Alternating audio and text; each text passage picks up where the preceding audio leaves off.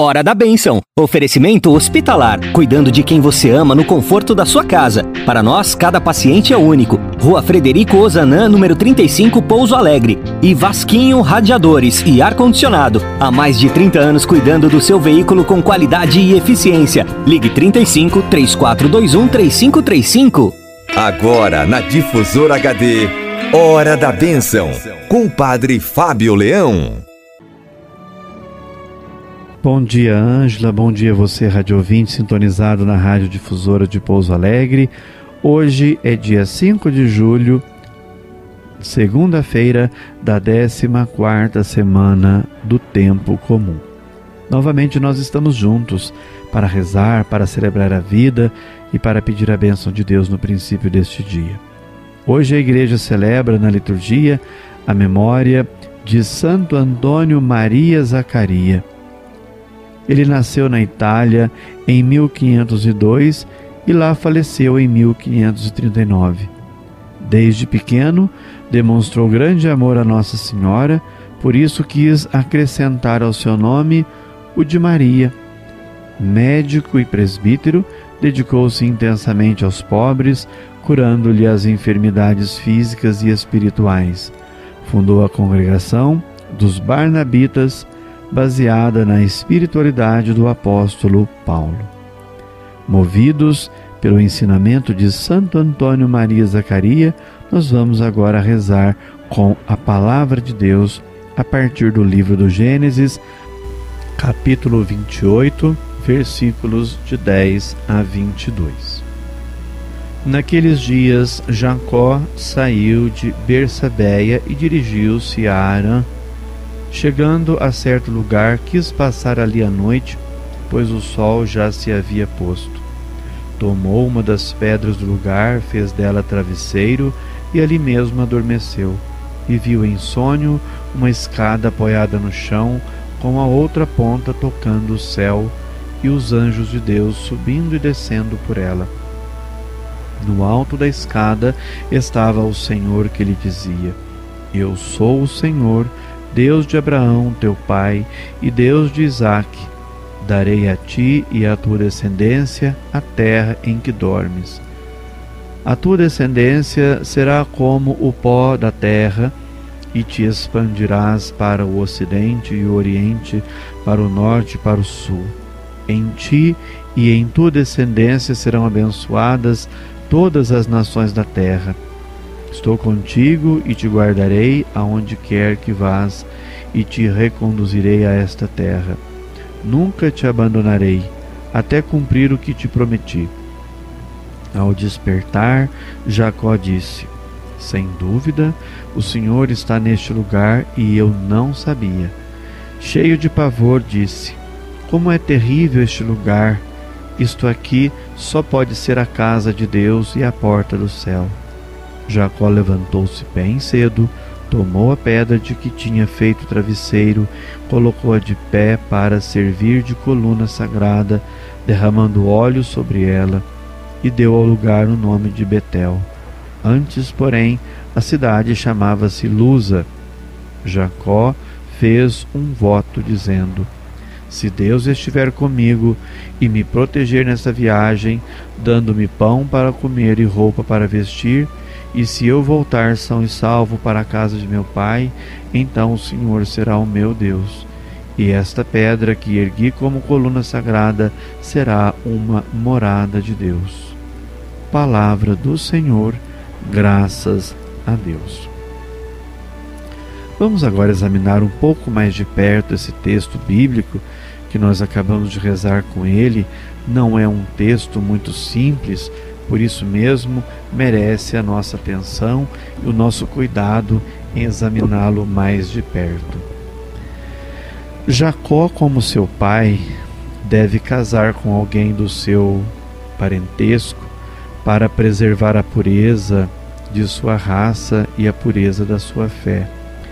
Esta necessidade, como também o seu afastamento da casa paterna, devido a uma ação fraudulenta por ele cometida contra o seu irmão Esaú, leva-o a percorrer uma longa caminhada de Bersabeia até Arã. quase um percurso de regresso às suas origens. É ao longo desta caminhada que Deus o espera. O sonho de Jacó em luz em Betel representa a primeira manifestação de Deus na vida do jovem fugitivo. O Senhor, que até agora tinha agido silenciosamente no íntimo de sua vida, confirma agora sua promessa da terra, da descendência e da bênção a todas as nações já prometidas aos seus antepassados. Eu estou contigo.